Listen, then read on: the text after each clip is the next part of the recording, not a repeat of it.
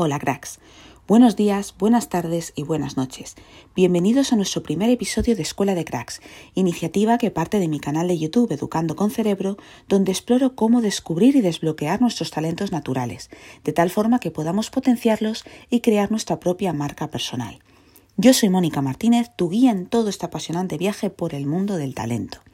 Por eso, cada dos semanas, a través de las historias de mis invitados descubriremos qué entienden ellos por talento cuáles son los suyos y cómo les ha ayudado en su trayectoria personal y profesional.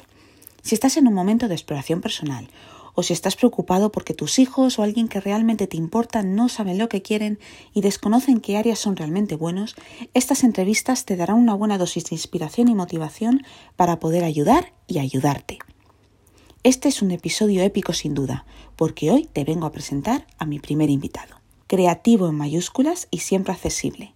Javier García es responsable de formación en Prosegur, donde coordina y gestiona las líneas de formación en los más de 20 países donde esta empresa tiene presencia. Ha trabajado como profesor en diferentes universidades y consultor. Y cuando le conté mi idea y todo lo que estoy haciendo para ayudar a que la gente reconozca y desbloquee sus talentos, su respuesta fue un gran sí. Espero que disfrutéis tanto como yo de esta nueva aventura y os animo a que le deis 5 estrellas y me sigáis tanto en YouTube, Educando con Cerebro, en el podcast Escuela de Cracks y en la newsletter de todos los jueves en educandoconcerebro.com donde complemento la información de los vídeos de esa semana con recursos y materiales adicionales. ¿Estáis preparados? Pues empezamos.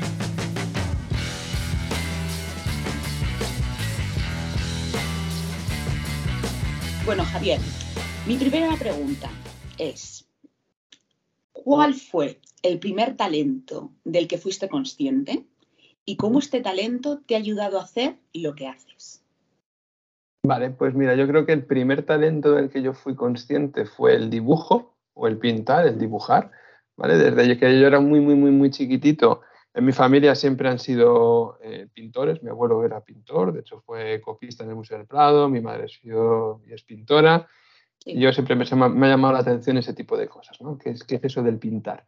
Y entonces de pequeño yo eh, jugaba mucho a calcar, me cogía dibujos mucho de Disney, me gustaba mucho dibujar Disney, y calcaba esos dibujos, y poquito a poco fui quitando el calcao y fui aprendiendo que si no calcaba y repetía las mismas trazas, pues salía el dibujo. Entonces, eh, ahí empecé a ver que dibujaba bien y todo mi contexto me decía, joder, qué bien pintas. Y eso a mí como que me, ayudó mucho, ¿no? dije, ostras, la gente me está diciendo que bien pinta, ¿será que pinto bien? Tengo que seguir pintando o dibujando, mejor dicho, porque lo que es darle el color no tanto, pero dibujando lo que es a mano alzada con el lápiz, etcétera, eso sí. Entonces, durante muchos años fui dibujando, eh, te digo que empecé a calcar porque lo mismo con 4 y 5 años empezaba a hacer mis garabateos, con 6, 7 yo ya estaba calcando y a partir de ahí seguí con ese proceso de, del pintado, del dibujado. Y ya avanzado el tiempo, eh, bueno, me fueron ocurriendo anécdotas, como por ejemplo, yo siempre me han dicho en mi casa y en todo mi contexto que dibujo muy bien. En dibujo y plástica siempre me han dicho que lo hago fatal, de hecho eh, era de nota insuficiente suficiente. y, y, joder, yo no entendía, digo, joder, si a mí me dicen que yo dibujo bien, porque luego la peor asignatura junto con educación física era, era, dibujar, era plástica, ¿no? Y lo que nos pedían en el cole siempre era lo mismo. O sea, era o coge arcilla y modela 3D, o haz una línea con la escuadra y el cartabón y píntalo de esta manera. Es decir, siempre cosas en las que necesitabas pues, o dibujo lineal, o modelados, o plástica en sí mismo, eh, recortes, etcétera. Además, he de decir que me aburría mucho. ¿vale? Entonces yo soy, he sido un poco guarrete, o sea, yo dibujaba a mano alzada, pero un poco al estilo guarrete.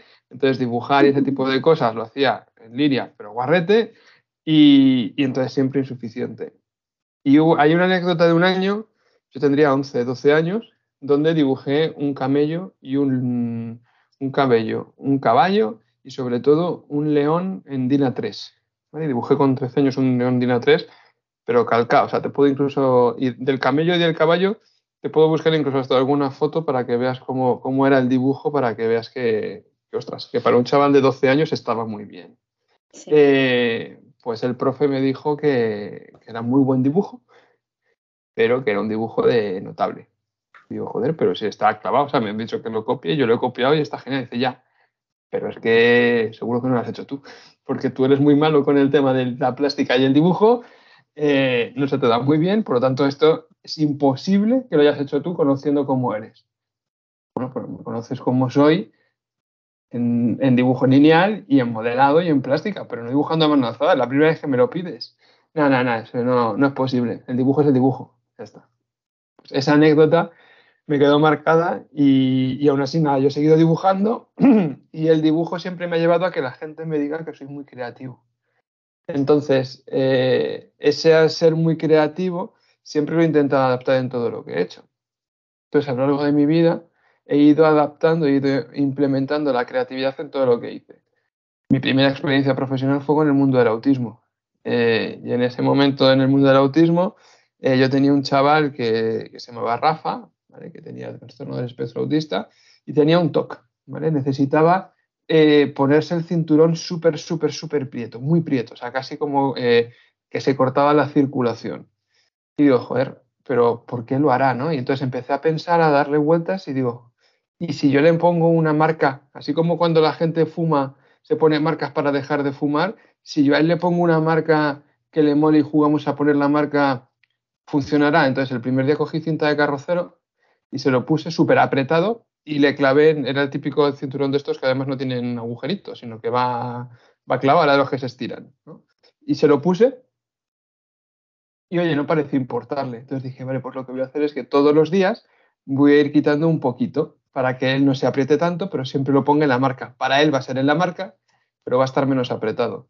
Y al final, en 15 días, conseguí que no se pusiera el, cinturón súper prieto. Fue un logro porque todo el mundo estaba preocupado porque se apretaba mucho el cinturón. Entonces, esa es, mi primera, esa es, mi primera adaptación de algo que era el dibujo, que se convirtió en creatividad y que luego transporté a, una experiencia profesional. Y a partir de ahí, pues eh, he ido haciendo cosas siempre muy ligadas con la creatividad y la innovación. Son dos conceptos distintos. Porque para mí la creatividad es algo innato y es algo que tú puedes desarrollar y que tienes dentro. La innovación es adaptarte a nuevas cosas y a nuevas maneras de funcionar. Y la combinación de las dos, pues para mí es uno de las de lo que yo entendería como una de las partes del talento. Pero eso es otra cosa. Eh, he hecho muchas cosas, insisto, a lo largo de mi vida, siempre intentando adaptando la creatividad. Y así es como lo he llegado a aplicar, hasta que una de mis experiencias profesionales ha sido crear el departamento de innovación de la empresa. Entonces, todo ha ido ligado un poco a, conseguir o a, ese sentido. Es que, wow, em, es que escuchando tu historia es muy, es muy interesante porque cuando te conocí en la carrera, hace muchos años ya. Demasiados. Demasiados. En la carrera de psicología, me acuerdo que tu rumbo, o me daba la impresión de que tu rumbo iba a ser muy diferente, porque yo recuerdo que empezaste trabajando con personas con autismo y ahora de repente estás trabajando en el ámbito de la, innovación, de recursos humanos. Em, incluso me lo contaste en su día y lo he bicheado, lo he, lo curioseado y has dado hasta una, charla, una charla TED, eh, que lo dejaré en la descripción de este vídeo, acerca de, pues, del, del autismo, ¿no? Em, ¿Cómo has llegado desde aquel chaval que acabó la carrera y empezó trabajando en autismo hasta donde estás ahora? ¿Cómo he llegado? Pues eso es muy buen, muy buen salto, o sea, muy, muy buen punto. A ver, a mí eh, el mundo, o sea, yo me metí en psicología por, yo creo que por lo que lo metemos la mayoría, porque de alguna manera u otra piensas que puedes ayudar a la gente y necesitas esas herramientas para apoyar a poder ayudar a la gente. El cómo empecé en el mundo del autismo, por ejemplo, yo cuando empecé la carrera había dos cosas que me dije sí o sí jamás voy a hacer. Una es trabajar con discapacidad y otra es trabajar en el mundo de la empresa. Eso era lo único que tenía claro cuando comencé la carrera. pero vamos, lo habría firmado eh, a fuego. La primera experiencia profesional, ya he dicho, ha sido el, autismo, el mundo con autismo y trastornos generalizados del desarrollo. Tuve también una pequeña experiencia con trastornos de personalidad eh, y luego efectivamente dar el salto a la empresa. ¿Cómo ha ocurrido esto? Pues precisamente porque en toda mi vida siempre he querido enfrentarme a aquello en lo que no quería hacer.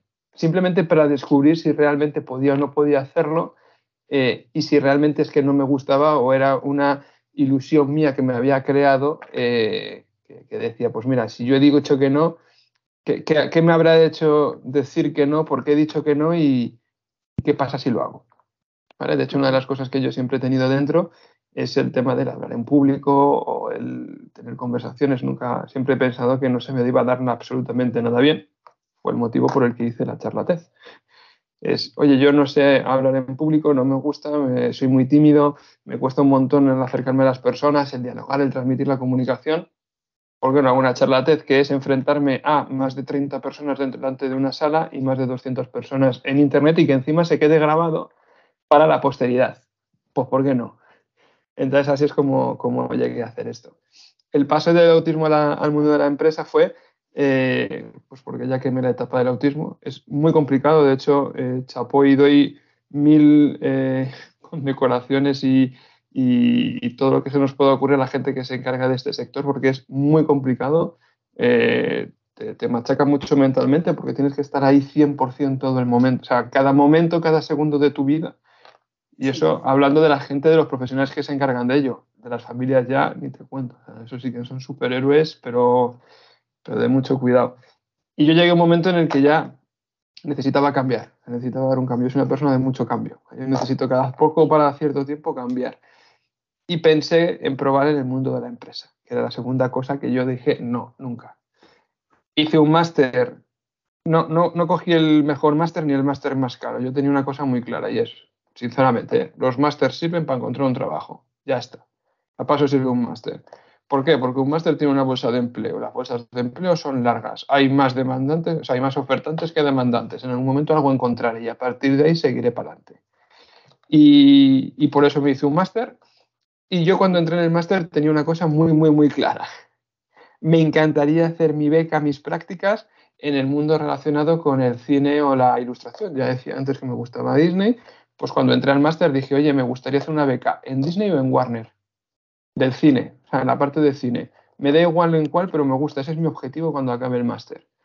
Cuando acabé el máster tuve un montón de, hice un montón de entrevistas, más de 40 entrevistas, y me cogieron en dos. Una fue en una consultora turbia, rancia, típica de traje y corbata, otra fue en la Warner. ¿Cuál es la que acepté? La consultora turbia eh, de, de, traje y corbata. Y rechacé la oferta de, la Warner, que era súper chula, media jornada, encargándome de todo el proceso de becarios, de la interacción con Hollywood. Lo rechacé, 100%. ¿Por qué? Eh, pues por algo muy sencillo. Eh, en, todas, en todas las entrevistas siempre te dejan hacer una pregunta. Al final, oye, pregúntame lo que quieras. Y siempre hacía la misma. ¿Qué continuidad tengo aquí? O sea, si yo me estudié un máster para trabajar, entendía que la práctica era el salto para el trabajo en la Warner me dijeron, el 95% de nuestros, de nuestros empleados son becarios. Es decir, al año rota, se va a la calle y entran nuevos becarios.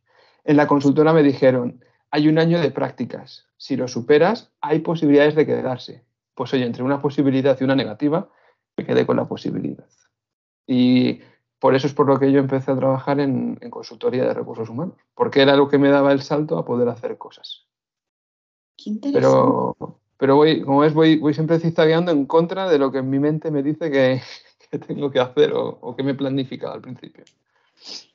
Es que, wow, es muy curioso porque eh, me, veo me veo reflejada en lo que estás diciendo o en tu historia, porque yo muchas veces me he dado cuenta de mis propias potencialidades y de mis propios talentos una vez he enfrentado a lo desconocido y he salido de la gran manida expresión de mi zona de confort, ¿no?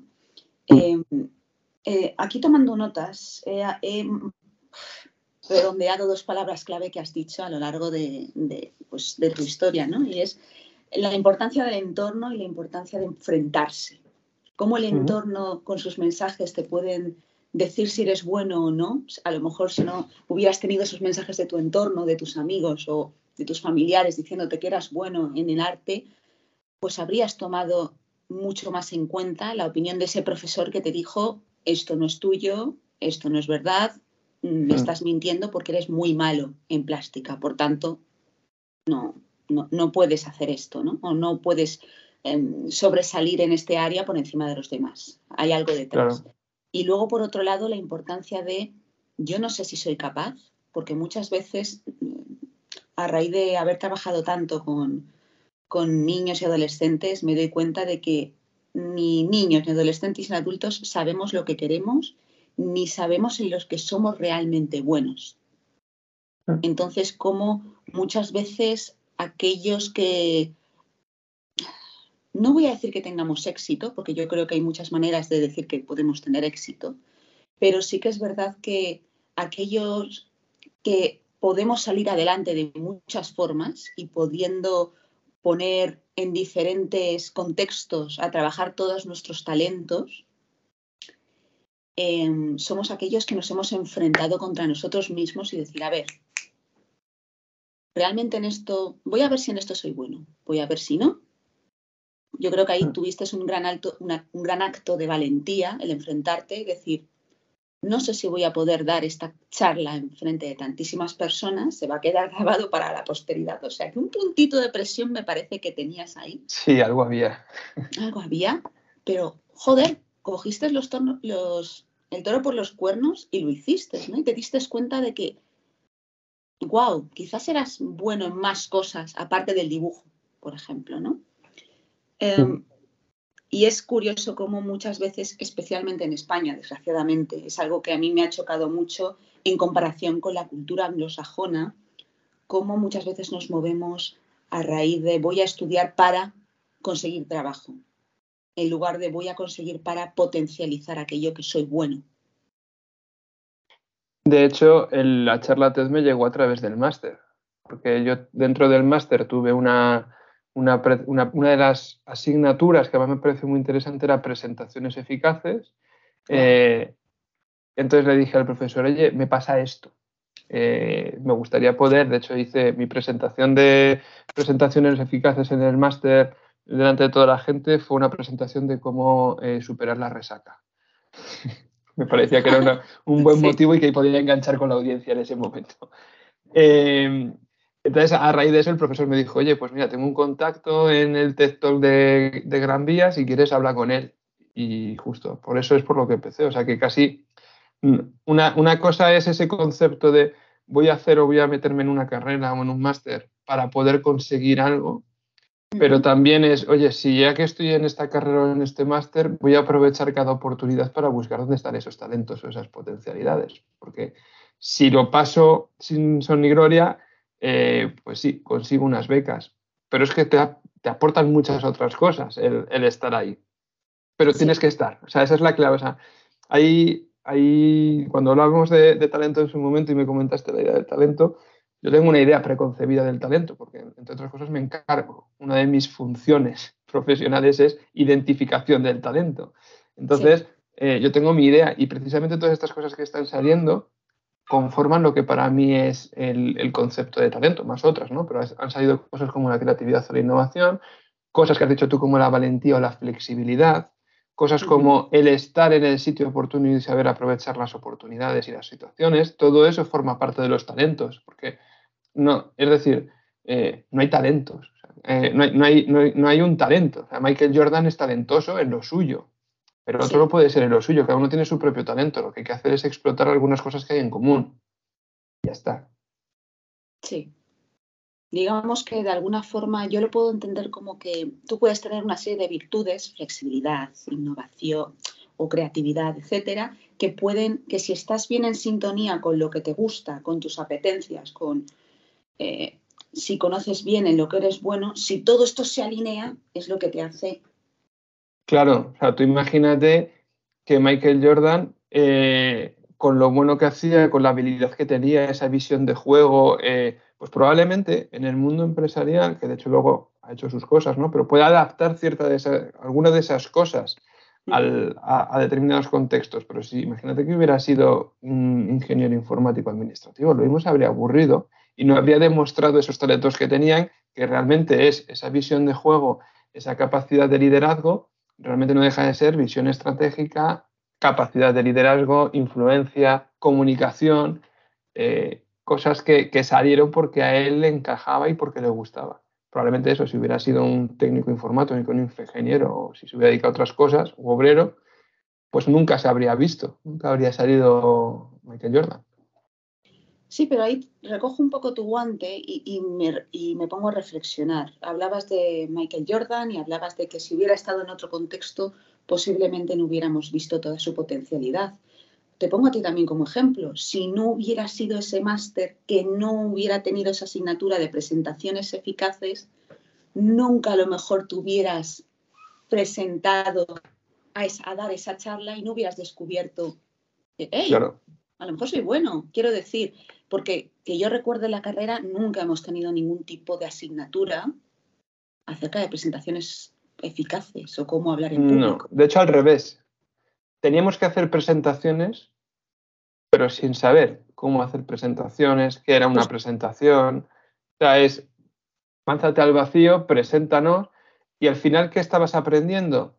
Pues o había alguien que se le daba muy bien hacer esas presentaciones y tenías la suerte de que en ese momento era el seleccionado para salir a hacer esa presentación, o estabas aprendiendo de gente inexperta que no sabía hacer presentaciones y tenía las mismas dudas que tú. Por lo tanto, es, te autorretroalimentabas, ¿no? Era como, ostras, este está haciéndome una presentación con 17 diapositivas, eh, con más de 200 líneas de texto, hablando y leyendo. Si lo ha hecho así y además le ha puesto un 8, que no voy a hacerlo yo también así. Nunca vas a aprender y nunca vas a cambiar. Cierto. No, y además es que a medida de que eso, tenías esa retroalimentación, tampoco éramos capaces de potencializar todas esas cosas en las que podíamos ser buenos. Muchas veces lo acabamos descubriendo por casualidad y por supuesto no, no descubrimos todas las cosas. Es más, yo creo que no descubrimos ni la mitad de las cosas de lo que somos buenos, en lo que somos buenos. Y, por ejemplo, tú hablabas de la importancia de la creatividad. ¿Cómo, en tu caso, una persona que descubrió que era bueno en, el arte o en el ámbito artístico, gracias a sus amigos y sus familiares, básicamente, ¿cómo descubriste, cómo pasaste de ese punto a trabajar en innovación, a crear un departamento de innovación? Explícame. Seguir para adelante. O sea, al final eh, lo, que hay en la cabeza es todo el rato el pensar en nuevas ideas y nuevas cosas. Entonces, puedes hacer varias cosas. Puedes soñar, eso está muy bien y está muy bonito, y entonces, pues oye, te recreas en tus propios pensamientos y te imaginas, pues oye, el, señor que llega a la luna y los sueños quedan muy bien y muy bonitos, o puedes, eh, puedes implementar, es decir, puedes actuar eh, sin sueños. Por lo tanto, harás cosas, pero un poco como pollo sin cabeza, o puedes soñar y crear lo que estás soñando. O, al menos intentar crear lo que estás. Es decir, puedes pensar y tener tu idea y decir, probemos, probemos a ver si esto funciona. Entonces, ¿qué es lo que ha ocurrido? Yo en mi cabeza siempre tengo muchas ideas, Y yo siempre intento proponer las ideas. Incluso intento hacer eh, ejemplos o, proponer, o mis ideas no quiero que se queden sobre el aire, quiero hacer lo que llamamos por aquí un, un mock-up o pues, quiero hacer un pequeño, una primera aproximación para que la gente vea lo que tengo en la cabeza. Y a partir de ahí, eh, llevarlo a cabo. ¿Qué pasa? Que hay que tener mucha tolerancia a la frustración, que ese es otro concepto muy importante. ¿Por qué? Porque cuando alguien tiene ideas y las propone, generalmente se va a llevar, qué buena idea, pero cuando toca hacerlo, va a ser un no. o sea, eh, muy bien, muy, muy bonita esta idea, eh, está muy bien, pero, pero para tu cabeza y para tus sueños. Eh, o muy bien esta idea, pero no me encaja así. Quizás tiene que hacer de esta, de otra manera. Pero entonces ya no es tu idea, o sea, ya, no va a llegar al objetivo. Por lo tanto, aquí se combinan tres cosas nuevamente. Se combina la creatividad o tener, o tener la idea, el la actuación, el actuar, es decir, el ponerlo, la frustración y algo muy importante, que esta sí que yo además creo que es una cosa que, me ha caracterizado durante toda mi vida, la perseverancia. O sea, eh, si no perseveras en tu idea y no sigues intentándolo y sigues intentándolo y sigues intentándolo, nunca, se va, nunca vas a poder saber si realmente eso tiene valor o no. Yo he tenido ideas, he implementado y hecho cosas que han sido absolutos desastres. He tenido ideas, he hecho cosas que para mí han sido eh, disruptivas. Por ejemplo, la creación que para mí ha sido más importante en mi vida ha sido eh, hacer un escape room en realidad aumentada para evaluar gente en dinámicas de grupo. Ah. Eso no existía en el mundo, al menos no con todos estos componentes. Entonces, para mí esa ha sido una de las mayores ideaciones que he tenido que hemos bajado al terreno y que además se han hecho posibles. Ojo, no se han hecho posibles por mí. Yo he tenido la idea, yo lo he implementado, yo lo he enfocado, yo he empujado, yo lo he insistido y he visto cómo hacerlo. Ahora, hay otro tema también, rodéate de gente que sea capaz también de acompañarte y de hacer que eso sea posible, porque si no, por muy buena idea que tengas, por mucho empuje, aquí no somos supermanes todos. Entonces, hay cosas obviamente que no sabemos hacer. el desarrollo tecnológico, pues lo tuve que pedir a una persona que también era muy talentosa en lo que hacía y montó toda la estructura. ¿Qué, otra cosa que quería yo? Pues, por ejemplo, que hubiera realidad, ah, era a través de la realidad aumentada con el móvil y que hubiera modelado 3D. Un psicólogo eh, haciendo modelado 3D, pues no te lo imaginas en la vida. Pues aprendí a modelar 3D. Es decir, aquí hay otro concepto que para mí es interesante, el aprendizaje, el no detenerte por nada, el no pensar que yo no puedo aprender a hacer esto porque yo soy psicólogo. Pues no, oye, yo tengo mi idea y lo que quiero es que aparezca un dado, un cubo octogonal con letras para jugar así una especie de apalabrados, pues voy a aprender cómo se modela 3D. Y no solo voy a aprender, tenía conmigo una persona que me acompañaba y me ayudaba, la enseñé a modelar 3D, era psicómetra, eh, en su vida hubiera pensado que iba a hacer esto y aprendió a modelar 3D porque necesitaba un backup para cuando yo no estuviera. Es decir, que, aquí vuelva, nuevamente se, incorporan otros conceptos muy interesantes como son, como decía, la perseverancia y el aprendizaje. O sea, eh, o al menos el interés por el aprendizaje y el aprender cosas nuevas. Eso también es muy importante. todos estos conceptos para mí tienen mucha relación con el talento. ¿eh? por supuesto. Además es que yo creo, primero, que el talento que no se potencia con el paso de los años acaba muriendo y desapareciendo. No desapareciendo, pero evidentemente tú con 80 años no puedes jugar de baloncesto igual de, que, de bien que con 20 años. Pero también hay un muy importante de lo que estabas diciendo, que por supuesto la importancia de reconocer, descubrir y potenciar al final tus talentos naturales a cuanto más temprana edad o cuanto antes mejor porque antes podrás hacerte consciente y podrás decidir qué hacer con eso que, en lo que eres bueno. Pero eso no quiere decir que tú no puedas adquirir talentos. Si tienes una serie de, llamémoslo virtudes, valores, como sea, como la flexibilidad, la perseverancia, etcétera, no, difícilmente, no voy a decir que no, pero difícilmente vas a ser capaz de adquirir una serie de habilidades, talentos, etcétera, ¿no? Y eso me parece muy importante. Em, de hecho, sí.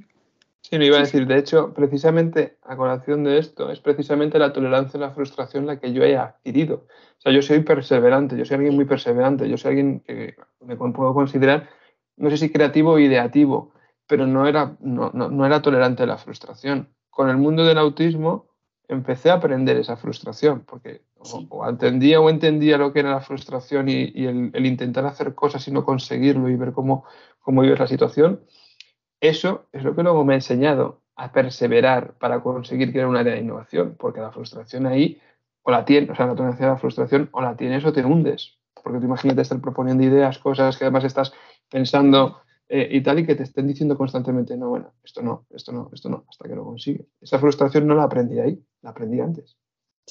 Esa tolerancia a la frustración, mejor dicho. Muy interesante. Y mm, en tu labor, estabas comentando antes que en tu labor dentro de ese departamento de innovación, de ese departamento de recursos humanos, eh, has afinado muchísimo tus habilidades para detectar talentos en los otros. ¿no? Em, alguna vez incluso me has comentado que al inicio de tus clases les preguntabas a tus alumnos cuáles eran sus talentos ocultos. Em, ¿Crees que estamos preparados para detectar nuestros propios talentos? Mm, fíjate, creo que podríamos detectar nuestros propios talentos, lo que cuesta más es compartirlos. Y al final el problema está en que tú los tienes, puede que los identifiques, pero tienes miedo a compartirlo. Porque a veces no es lo esperado, no es lo comúnmente o lo socialmente aceptado. Voy a poner un ejemplo. Eh, videojuegos. Según en qué contexto, el videojuego o el, juego no está bien, entendido porque se entiende que es cosa de niños. Eh, la realidad es que el juego es algo muy potente. De hecho, yo monté el escape room precisamente pensando en que el juego era lo que permitía observar los comportamientos naturales de una persona. Al igual que luego otras cosas que he seguido haciendo, pues los videojuegos y los juegos Oye, ¿por qué no te pueden gustar y por qué no puedes ser talentoso en un videojuego? Entonces, tú puedes entender que eres talentoso en un videojuego y, por ejemplo, lo preguntaba en el máster, un máster de recursos humanos y CADE, se, se presupone que tal, no voy a decir que yo juego al Minecraft o al LOL, porque entonces eh, yo tengo que decir que me lo la expansión. Pues no, o sea, eh, juegas al Minecraft y al LOL, genial, Genial, ese es tu talento, perfecto. ¿Por qué ese es tu talento? Hombre, pues porque se me da muy bien, porque veo las cosas, ¿vale? O sea, que tienes una capacidad de atención al detalle brutal, ¿vale? Porque no se te escapa una. O tienes una capacidad estratégica para entender cómo posicionar a cada uno de los elementos para poder capturar o para poder llegar a la zona contraria. O tienes capacidad comunicativa, porque estás en un, juego eh, online donde tienes que lanzar mensajes directos muy rápidos y muy claves a otras personas para que se posicionen en distintos momentos. Todo, eso, obviamente, luego hay que indagar. Entonces, tú puedes tener un concepto inicial de lo que es tu talento, luego, obviamente, quizás necesites ayuda para entender qué hay detrás, pero es que además, lo mismo nunca vas a conseguir esa ayuda para ver qué hay detrás, porque no lo vas a querer compartir por lo que digo, porque no sea socialmente aceptado. Eh, yo qué sé, bailar la danza del vientre. Es que cualquier cosa que hagas eh, tiene un talento por detrás que supone una serie de acciones que es lo que realmente define ese talento. Es decir, bailar bien la danza, o sea, hacer el meneo de Shakira, eh, pues hace Shakira y cuatro más. Pero ¿cómo lo ha conseguido? Pues quizás con perseverancia, pues quizás con sufrimiento, porque tienes que, adaptarte a un estilo quizás de eh, alimentación determinado o someterte a una serie de entrenamiento determinado, que no todo el mundo está preparado para hacerlo. Eh, fíjate la burrada que voy a decir, pero que es que incluso la gente del cotillismo del Sálvame y esta gente es talentosa en lo suyo simplemente porque hay que estar ahí. Dice, ah, joder, todo el rato discutiendo, no estoy a favor ni en contra de nada de esto. Lo que yo estoy diciendo es, no, es que, mira, por 200.000 o 300.000 euros por aparecer y decir cuatro chorradas. ponte tú allá que te estén criticando todo el día. Habla delante de una audiencia de 5.000 personas durante horas, mantén la atención. O sea, aunque hables de tonterías, hazlo, prueba y a ver qué ocurre. Porque lo mismo no es tan fácil. Hay que estar preparado también para eso. Un programa de televisión que sea tonto pues tienes que gestionar. Hay programas de televisión que han funcionado o reality shows donde el presentador era muy bueno y ha funcionado y donde, presentación, donde el presentador, por muy bueno que fuera el programa, no era tan bueno y se lo han cargado. Es decir, luego también hay que entender que todo el mundo puede estar preparado, puede tener un talento y hay que compartirlo para que la gente lo sepa, lo vea. Porque si tú no lo compartes, si se ve bien, pero si no se ve, pues te vas a quedar para ti para siempre, pero nunca se va a entender. ¿Y qué crees que puede aportarnos conocer nuestros propios talentos en el ámbito profesional? Muchísimo. Muchísimo porque te, da la oportunidad precisamente de hacer aquello donde realmente puedas aportar valor. Y yo lo combino con lo otro que decía, y entender cuáles son tus talentos y de los que se rodean de ti. ¿Por qué? Eh, porque precisamente en la diferencia está la virtud. Es decir, si yo sé cuál es mi talento y sé cuál es el talento del de al lado y sé que nos podemos complementar, pues podemos hacer cosas muy interesantes. Si yo sé cuál es mi talento, pero en el del lado y viceversa, vamos a ser trabajadores individualistas. va a ser más complicado que podamos hacer cosas en común. Yo en el máster, por ejemplo, también hacía una cosa y es que eh, durante un tiempo les pasaba una prueba de competencias y eh, sacaba un, listado y los dividía en cuatro, en cuatro sectores, ¿vale? Las partes, los sociales, los, eh, los racionales, los actuadores y los emocionales. Entonces lo que les decía, lo que hacía era colocar equipos con gente con cada una de estas características. ¿Para qué? Pues para que, que tuviera la parte más, más de innovadora, analítica, etcétera, buscara la información. El que tuviera la, visión más social sea el que haga la presentación. Es decir, al final que cada uno pueda potenciar aquello donde realmente puede dar. Con, con equipos, por ejemplo, muy homogéneos, eh, al final lo que ocurre es que te, sí, haces las cosas, pero no haces, o sea, no, no haces las cosas óptimas. No, no, llegas probablemente a la excelencia. Vas a llegar a buen resultado. La excelencia se, se, logra si tú eres consciente de lo que tienes y eres consciente de lo que tiene a tu alrededor. Y hay una co-creatividad y una correlación que permite que eso llevarlo al siguiente nivel. Wow. Creo que lo voy a dejar aquí porque el último mensaje que has dicho acerca de la excelencia es súper potente y no la quiero fastidiar. Fenomenal. Esto, se me ha pasado además súper rápido, casi llevamos 45 minutos largos. muchísimas gracias por tu tiempo. que sepas que te voy a dar más el, coñazo. Esto no ha acabado aquí, porque me ha encantado nuestra conversación. Y, muchísimas gracias por todo, Javier. Pues nada, ti,